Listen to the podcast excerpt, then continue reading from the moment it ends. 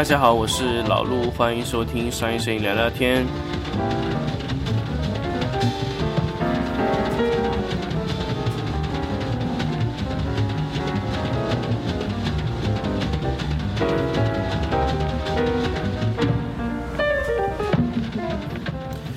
那么，继上期给大家在日本 AV 诞生与发展中呢，其实说到了这个 AV 女优的这个一个事情之后呢，其实慢慢的，其实已经说到了 AV 的一些比较中心的一些问题了。那么今天呢，我想给大家谈谈什么问题呢？其实我想给大家说一说日本 AV 在后期发展中出出出现的一些马赛克的风波啊。那么其实我们很多时候看这个日本 AV 女 AV 的这个片子，大大部分都是带码或者说不带码。其实我们都喜欢看不带码，当然这个比较敏感话题就不多说。那马赛克的风波呢，其实在日本 AV 也是经历过了非常非常多的一个情况啊。那么 AV 为什么要打码？那么后来怎么又走向无码？那这个风波其实又又是可以给大家去说说细化的一个比较可以聊的一个东西。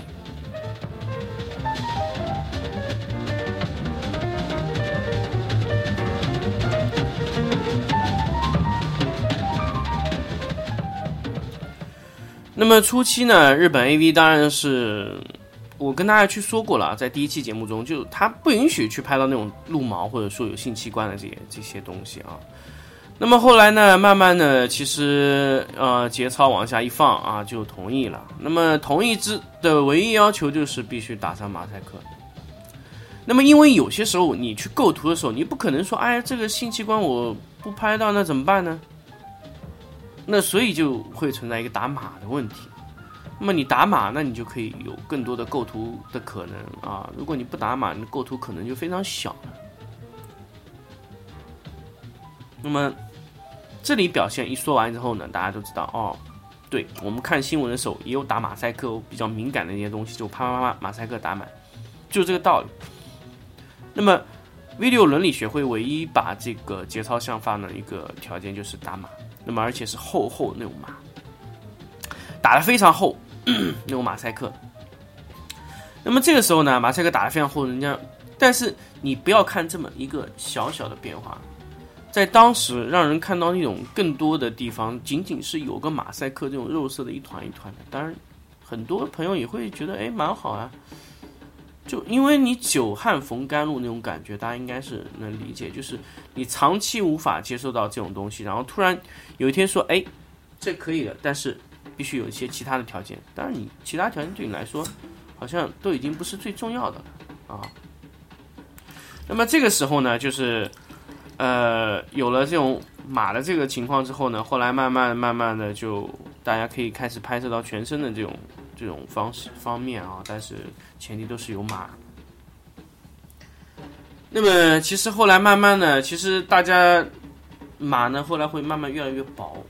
当然这个也是在 video 伦理学会就反反复复、反反复复的一种呃这种交涉啊，包括一些痛心的地方啊，然后就慢慢的去变化啊。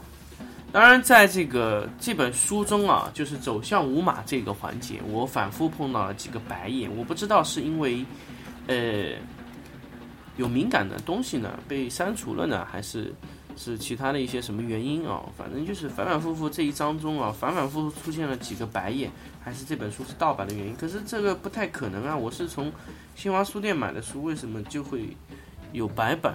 就反反复复出现几次白板？白板呢，就是中间很多的内容就被缺失，当然我不知道中间是什么啊，但是他大致的一些说的一些想说清楚的一些事情，其实都已经说清楚了。那么其实他走早期这种超厚嘛，那慢慢后来变成薄，一点一点的薄，当然这种薄也是非常试探性的。其实我们做很多事情都是会试探一个人的底线哦。去反复的试探他到底的底线在哪里？那慢慢慢慢的，这一个底线往下走了以后呢，那么就，呃，后来呢，就慢慢的就走向了宝马。宝马之后呢，又出现了超薄，那就超薄就几乎能看清楚后面的东西。那当然，在走超薄的路的时候就非常非常的困难了。走超薄的时候呢，日本，呃，当然不能在这种本地市场发售了。那当然是跟上期节目大家跟大家说到过，是走了出口转内销的路啊。那先到美国，然后再回来。当然，美国也是无法就是一开始接受就直接就放开啊，也是需要打码。那当然是打超薄的码。那这个时候呢，后来其实警呃，其实我相信政府应该是了解到这种情况，就是超薄的码打过去。那么后来慢慢的，其实这种超宝马的这种情况呢，其实后来也被这种发现啊，或者怎样，其实也有经过一些大家非常纠结的一些过程啊。那那种过程之后呢，其实到最后呢，还是老样子。那也也就是说，也就不管吧。因为你这个还没有形成一个气候，所以日本政府当局也是没有去管这个事情。当然，你到后期就非常厉害的时候，当然也是抓几个头头，那么把他干倒了，那然后就可以遏制一段时间。那当然，很多时候我们碰到很多情况也都是这样的，就是比如说一个事情啊搞得非常大了以后，那么后来就抓几个头头能遏制一下。那其实你说这个风气，你说能遏制住吧？那老实说，要长期去遏制，如果只靠短期呢，我觉得可能只能 遏制一些呃短期之内的。那么长期，如果是这个风潮是往这个方向走的话，可能我觉得你通过一些手段，可能也是遏制不住啊。包括到最后，只能会加剧这个东西的发展。因为有些时候，比如说你想，呃，比如说是超宝马这个问题，那如果日本政府不停的遏制，说不让弄，不让弄。那么其实说句实话，很多人都会从各种渠道去得到这种东西。当然，你不能遏制其他国家，那甚至可以去国外去买过来代购或者怎么样这种情况。你当然不能把这些东西当毒品这样搜查，那一定会有流通的可能。所以这个其实到后面也是遏制不住的一种东西，因为大家的这个审美，呃，就也不是说审美啊，到大家的那种消费取向在那里摆着。那其实其实超薄是一种。是一种大势所趋，所以慢慢的就马就变得超薄了。那么之后呢？其实呃，大家一直想说无马无马无马的问题，因为在无马之前，超薄之后还有一种马，那那种是什么马呢？那就是所谓的叫啊象形马。什么是象形马呢？就是嗯，它只是嗯把那个。性器官的轮廓去描了一下，那么当然这个马其实让人家看起来更清楚了啊，因为只是把性器官打了，而且性器官有充分的那个形状啊，大家就觉得哎呦这个更更有意思。但是要去做这个事情的时候，那这个消耗的人力和物力呢是非常非常的多了。那因为你如果说是要去做这个事情的话，你就需要。一帧一帧的去涂抹马赛克，那这个这个工工作量，那想当然那是有多大。所以这个通常呢都是发给一些外包的公司去做，当然不是影视公司自己来做这个事情了，因为他剪辑完了之后，那么要去打码的话，那么一秒三十帧的这这种拍摄的这种东西，当然当然要一帧一帧的切开来去做啊。那么这样做了之后呢，其实。其实这个倒是没有引起当局什么关注啊，因为这个它因为用的不是薄马嘛，也是比较厚的嘛。但是这个在无码之前就走了非常长的一段路程，虽然它是耗时耗力，但是这个倒是走了很长的一段时路。所以我们其实看到很多过这种片子，就是仅仅只是在那个性器官的轮廓上去画，而不是一片啊。这样的工艺呢，其实就非常非常嗯简单了。啊，那么你打码的范围就非常非常小了，然后看清更多东西了，其实就是这么回事。情。然后虽然说这个是费时费力，但是其实也走了很长一段路。那么后来为什么会有五码？五码呢？其实和一些老实说，五码一开始五码的东西，因为大家知道五码在那个时候是发布到国外市场，其实也是没有可能是五码的。后来是怎么样会发生无码呢？无码呢？其实 老实说，就是因为一些片片厂啊，就是 A V 片片公司啊倒闭，然后一些无码的一些原码视频流出之后，然后慢慢的就就会被流通到市场上，然后重经过重新剪辑啊，得到一些新的这种东西。那么有人会说，为什么会流通呢？那在当然，老实说，如果是你这个公司还在的情况下，那当然不可能允许这种无码的这种东西流出去啊。当然，如果说一个公司要倒闭了，那也就顾不了那么多了。当然，也是这种流通啊，或者说是甚至是售卖的形式卖卖给别人去重新剪辑，其实也有很多这样的情况。所以，无码呢一开始的风波呢流出呢都是因为这个原因。那么后期的一个发展其实。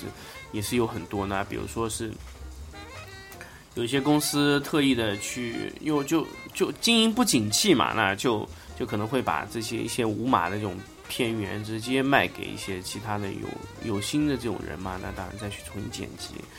那么这种片子当然都是在地地下流通了，那完全不可能走到地上，因为当然我说的刚才大家说的那些东西都不可能会有发生这种无码的这种片源这种问题啊。那么在那个时期都是出现了这种情况啊，那么其实也是很长很长一段时间是这样。那后来五码呢，其实后来慢慢的就也是因为美国当地的那个放开了这个码的这个限制，那么其实后来有大量的这种片子啊，都是出口转内销，大家就卖到美国去，然后再转回来，还还是老样子。我我和上一期和大家说的就还是出口转内销这种情况非常多。那么当然，慢慢的，其实这些五码其实都已经是这样了。那么五码呢，当然大家了解到这个情况时候呢，就是也要知道 A V 这个后来是渡海的问题，那就 出口转内销的问题了。那先出口，那么 其实很多时候不打马赛克，其实。真实性器官就会暴露无遗，所以其实很多观众都是想看看五马。那么，那么你五马，你这个片子，你你如果直接在日本是出不了的，就只能是通过地上地下录像去做一些片子啊。那么其实。老实说，你从国外回过来的片子还是不是原版也很难说，所以各种的盗版啊，然后这种情况就非常非常的严重啊，就盗版这种美国过来的片子，那其实这种盗版其实更加厉害，有时候盗版更让你踩不住刹车的主要原因就是你无法控制盗版的数量啊。如果你是正版的话，你可以停止去去制作啊，比如说你是印刷厂或者什么 光片。光盘啊，或者说录像带制造厂，你可以让它停，但是你盗版就停不下来。所以一旦东西被盗版反复的去操作的时候，其实你就已经控制不住了。其实，其实很多时候我们去拍图片也是这样。当你一个创意比较好的时候，会反复被别人家盗用。那你你有时候觉得这个创意可能却不是很好的时候，但是市场它反复的去操作。那么后来你的东西就越来越多，越来越多，越来越多，就是发现一种无法控制的这种情况。其实很多时候我们都会碰到这种情况，包括我自己拍片子的时候也会发现这种问题，就反复的被盗版，反复的被盗版，反复的被抄创意，反复的被改啊，甚至有人直接拿你图片直接 PS 把自己的东西弄弄上去，然后完了你的创意直接变成他的。其实其实呃，有时候你踩不出刹车的东西，在良性的市场上，我觉得是比较好的。就比如说像啊图片这种转移这种情况，那么你的创意被反复抄了，那么你的图片的展示率也会非常高。那么因为别人一看就知道人家 P 了你的图片啊。当然你这个我刚才说到这个日本 AV 的这个反复盗版其实是不好的一件事情，所以因为这个事情其实有很多的公司破产，因为反复的被警视厅查嘛。那因为你无法控制数量了，就是反复的被盗版，然后这个时候政府在干预的时候也比较困难。所以其实五马的这个过程，其实走的走的路越远呢，就会面临更多的企业遭殃，或者说一些导演、女优都会遭殃。所以其实走的比较累。那么后来呢，一个 A V 渡海之后呢，回过来的时候，慢慢的，其实日本后来早期也已经呃不会再去去关注这个东西。后来到五马倒是。到后来倒是好像又放开了，那么在一些 S O D 一个叫 S O D 的一个包装公司呢，慢慢就是引流了当时非常多的一个一个情况。那后来慢慢的、慢慢的，其实也已经放开了整一个的发布啊，这个管理这个东西慢慢放开之后呢，那从二零零零二年之后呢，其实五马也走向了一个正规化。那么其实。倒是市场接受了，可能舆论也没有这么大压力的时候，其实这个时候政策放开，然后去做乌马。当然，对现在对一些那种 SM 的或者说是非特异的这种东西，还是管制的非常非常严厉啊。当然，现在的管制会更加更加的严厉，所以到现在为止，其实。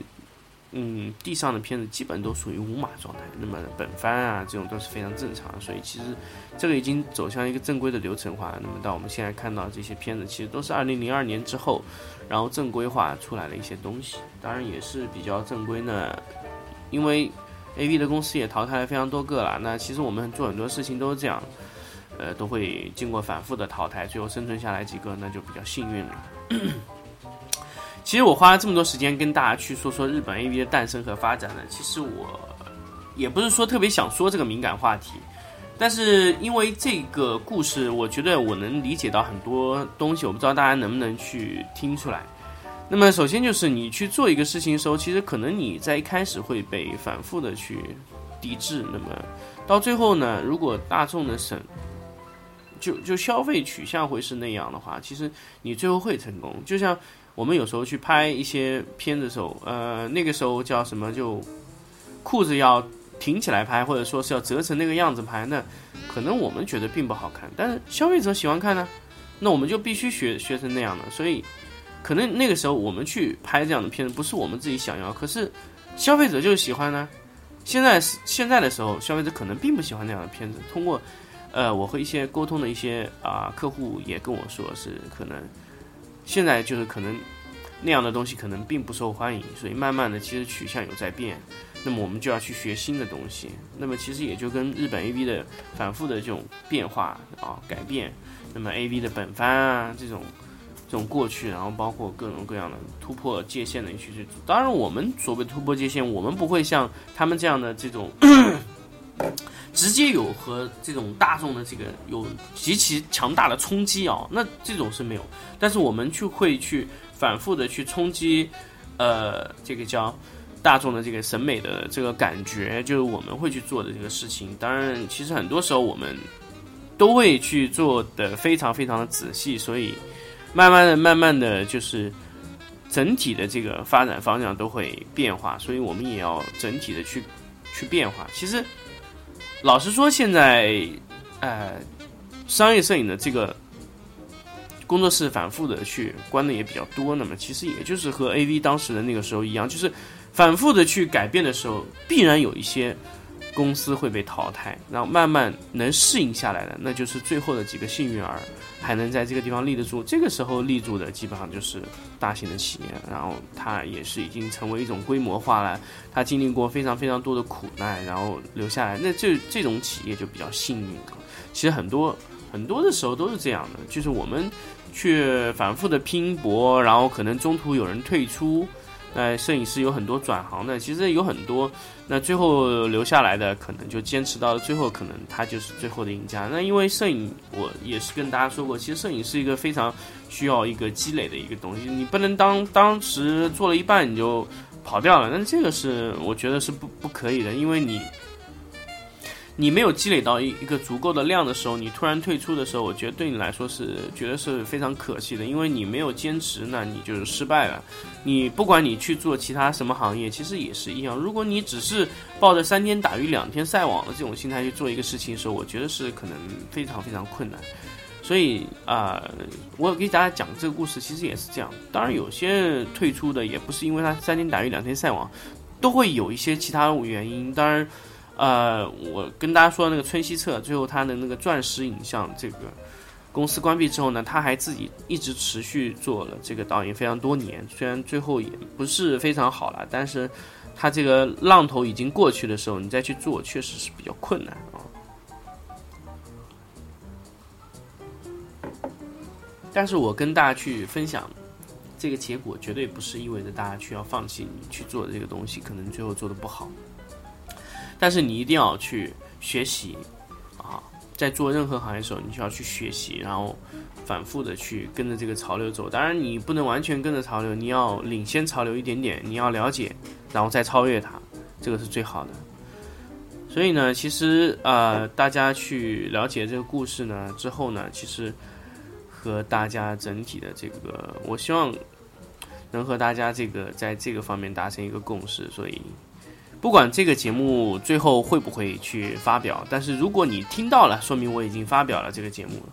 呃，如果说我是真的发表了，可能我是也下定了非常大的决心去做这个节目，因为这个节目在很早以前就已经录制完毕了，只是我一直没有去跟大家说。那么，如果大家听到这个节目呢，我觉得大家会蛮幸运的，了解了这么多，因为。我相信网上也不会有这么多的什么这种评论或者文章啊，或者去说的这么详细对日本 A V 的整一个结构去啊。那么在这里呢，我也就凭我自己的感觉吧，给大家说一说这个事情。好，那么整一个 A V 的这个诞生与发展呢，基本上就给大家说到这里了。那么如果之后呢，我觉得。